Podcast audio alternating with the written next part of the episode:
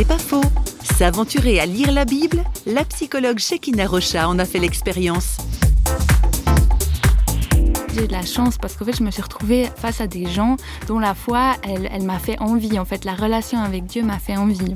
Je dirais que c'est le fait d'avoir fait vraiment une rencontre personnelle avec Dieu quand j'avais 21 ans et que c'est ça vraiment qui a changé mon rapport à la Bible.